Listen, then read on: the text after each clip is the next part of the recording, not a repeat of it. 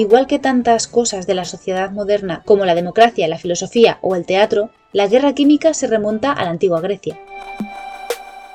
La ciudad-estado de Esparta, que sitió Atenas en el siglo IV a.C., decidió gasear a su tenaz rival hasta someterlo usando la tecnología química más avanzada de la época, el humo. Con estas palabras empieza Sankin el capítulo dedicado a los elementos de la guerra en su libro La cuchara menguante. Estás escuchando X más 3 y si esto te suena a clase de mates, de física o de química, estás en lo cierto. Pero no te creas que nosotras te vamos a dar una clase de ciencias. Estamos aquí para contarte precisamente eso, esas cosas que nunca te cuentan en estas clases. Somos Ana Rota y Ana Peña.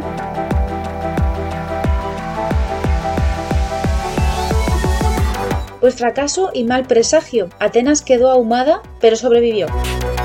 Durante los siguientes 2500 años hubo otras técnicas más efectivas como la de tirar aceite hirviendo o bolas de fuego por encima de las murallas de las ciudades.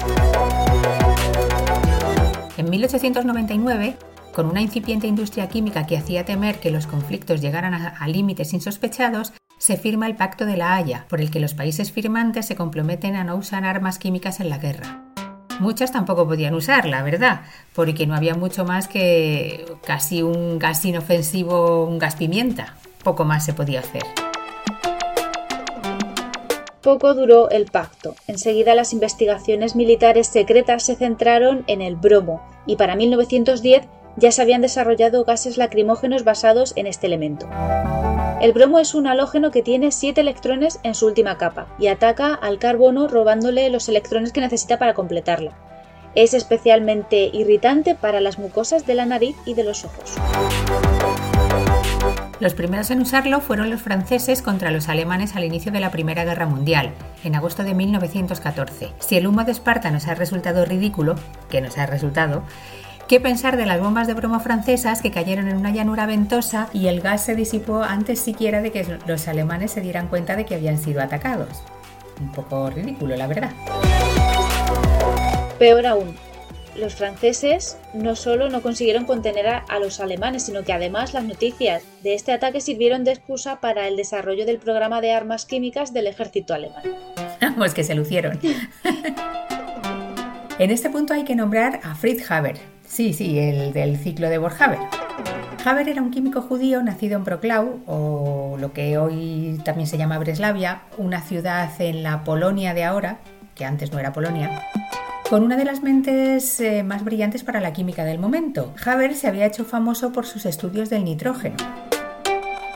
El nitrógeno es un elemento crucial para la fertilidad del suelo, pero a pesar de ser el elemento más abundante en el aire, es muy poco capaz de fijarse en el suelo y ser aprovechado por las plantas.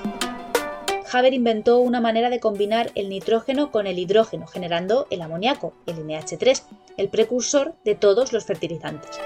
Esta sustancia proporcionó abonos químicos a los agricultores que vieron cómo crecían sus cosechas sin necesidad de estiércol ni otros incómodos aditivos. Haber podía haber pasado a la historia como el químico que salvó del hambre a la población del momento, además de hacerse rico con las patentes, pero a él le interesaba más la idea de fabricar amoníaco barato para ayudar a los alemanes a desarrollar explosivos basados en este compuesto. Cuando los líderes alemanes apostaron por el programa de armas químicas, reclutaron a Haber con la intención de que siguiera trabajando sobre los gases del bromo. Unos meses después del fallido ataque de Francia contra Alemania, los alemanes, gracias a Haber, ya tenían lista su réplica gaseosa. La ironía es que las bombas fueron a parar no contra los franceses, sino contra los ingleses, que no habían participado para nada en esto de las armas químicas. Estas cosas de la guerra. cosas que pasan. Tampoco hubo que preocuparse mucho, la verdad, porque una vez más los gases se los llevó el viento y los ingleses se aburrieron en sus trincheras sin saber siquiera que habían sido atacados, como en la vez anterior. Fíjate. Así que. Alemania, lejos de desmoralizarse, lo que hizo fue redoblar sus esfuerzos e invertir más recursos en su programa militar. En plan, ahora se van a enterar. Eso. El pacto de la Haya seguía siendo un inconveniente porque ninguna de las partes quería romperlo abiertamente. Querían romperlo de otra manera, básicamente. Claro. O sea, no les importaba romperlo, lo que no querían es que se enteraran los de al lado de que lo habían roto. Claro, sí, sí, muy honestos ellos, sí, sí. Muy político todo. Leyéndolo concienzudamente, a lo que se había a lo que se habían comprometido era a no utilizar proyectiles cuyo único objetivo fuese la difusión de gases asfixiantes o, o perjudiciales. La solución, pues estaba clarísimo, utilizar gases pero con metralla. Claro. No puedo utilizar solo esto, pues verás, te vas a Pues lo enterar. mezclo con otra cosa. Claro, lo mezclo y ya está. Una mente rápida la suya. Además que sí. A ver, lo que pasa es que eso no era tan fácil. Lo que hicieron fue utilizar eh, bromo líquido que en el momento del impacto se evaporaba formando el gas esparcir. Pero resulta que los vaivenes del líquido desviaban la trayectoria de los proyectiles. Entonces, al final los proyectiles no llegaban al objetivo. Total, más de lo mismo. Al final de todo los gases se esparcían y no llegaban al enemigo. O sea, esto es un sin vivir con tanto gas que no llega.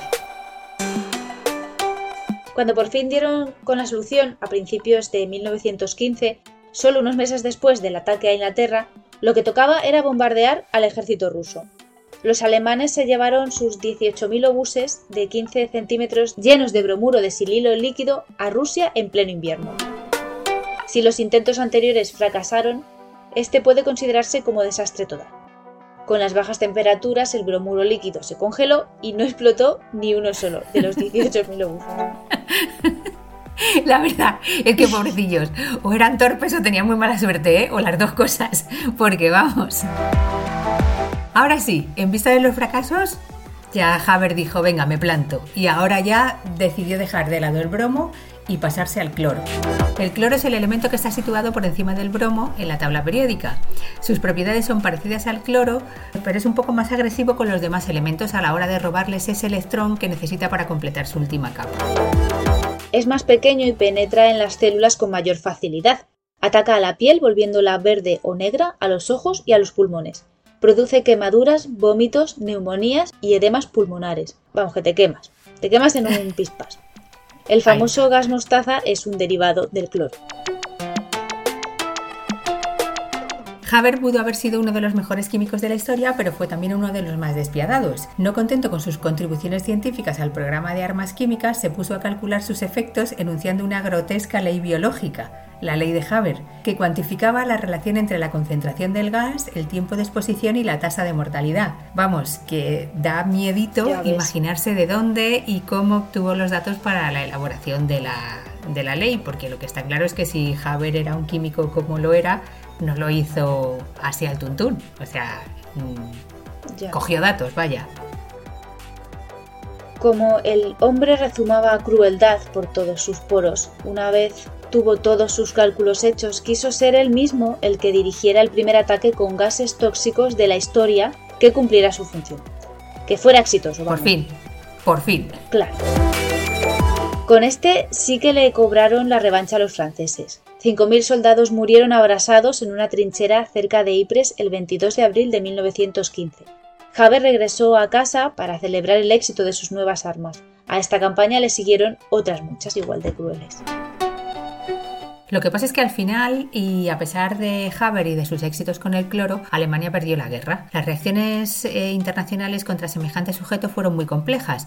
Por un lado, en 1919 se le concedió el Premio Nobel de Química por su proceso para producir amoníaco a partir del nitrógeno, aunque sus fertilizantes, pues por temas de la guerra y por todo esto que estamos hablando, no habían conseguido proteger del hambre a los alemanes durante todo este periodo de conflicto. En contraposición, un año más tarde fue acusado de criminal de guerra internacional por la organización de estas campañas de guerra química en las que había lisiado a cientos de miles de personas. Humillado por las indemnizaciones que Alemania tuvo que pagar a los aliados, Haber se dedicó a intentar extraer oro de los océanos para pagar él mismo, de su bolsillo, estas indemnizaciones. Evidentemente, como el océano no está precisamente plagado de oro, pues no consiguió nada. A pesar de él, ¿no? A pesar de él no está. Pero bueno, todo esto ya es una historia cruel y rocambolesca, pero es que eh, todavía le podemos dar una vuelta de tuerca más. O sea, el final es todavía como que va un poco más allá. Antes de la guerra, Haber había inventado un insecticida a base de nitrógeno y carbono llamado Ciclón A. Después de la guerra, una empresa alemana lo mejoró hasta obtener otro gas que era mucho más eficiente llamado Ciclón B, un derivado. También después de la guerra y con la llegada del régimen nazi, Haber fue perseguido por sus orígenes judíos y tuvo que buscar refugio en Inglaterra. Murió durante el viaje. Entre tanto, el ciclón B se fue modificando hasta acabar siendo el gas empleado en las cámaras de gas de los campos de exterminio nazi donde murieron millones de judíos, entre ellos algunos de los parientes del propio Haber. Fíjate qué ironía, tío. Sí, a ver, la verdad es que, o sea, podía haber eh, salvado del hambre a millones de personas en el mundo y acabó inventando el gas que mató a sus parientes. Fíjate. Pues es lo que tiene. La- las ironías de... Podía haber sido una buena persona y no lo fue. Exactamente. Esta es la historia de Haber. Para cuando tengáis que hacer un ciclo de Borhaber, pues que ya sabéis a quién se refiere este señor. Pues más historias como esta, tanto curiosas, más chulas, menos chulas, así alrededor de los elementos de la tabla periódica, se pueden leer en el libro que hemos mencionado al principio, en la cuchara menguante de San Kim. Y como siempre, Anita se encarga de dejar una reseña de esta lectura en el canal de libros del Discord de X 3. Pues sí, allí estará. Eh, X más 3 tiene un Discord de ayuda para estudiantes de su bachillerato, ya os lo decimos siempre.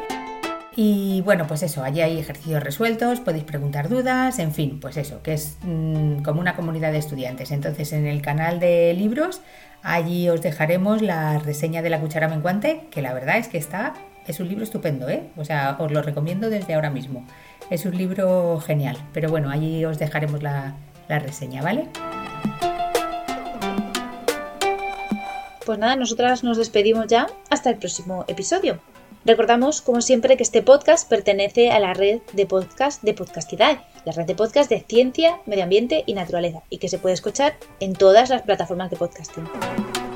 Si no, como siempre, podéis entrar en la web de Podcastidae, en podcastidae.com, y desde allí acceder a cualquiera de las plataformas de escucha. Y a nosotras, como siempre, también podéis dejarnos nos- vuestros comentarios, aportes o críticas en nuestras redes personales. Todo lo que queráis. Yo en Twitter estoy como arroba peserranoana. ¿Y tú, Ana? Y yo como letras guion bajo ciencia. Pues ahí estamos. Así que bueno, pues allí estaremos, os escuchamos, os leemos, os de todo. Y nada, pues nos despedimos, ¿no? Pues. Nos despedimos con un abrazo. Pues un abrazo a todos. Hasta el próximo. Pues dale, hasta el próximo programa. Adiós. Adiós.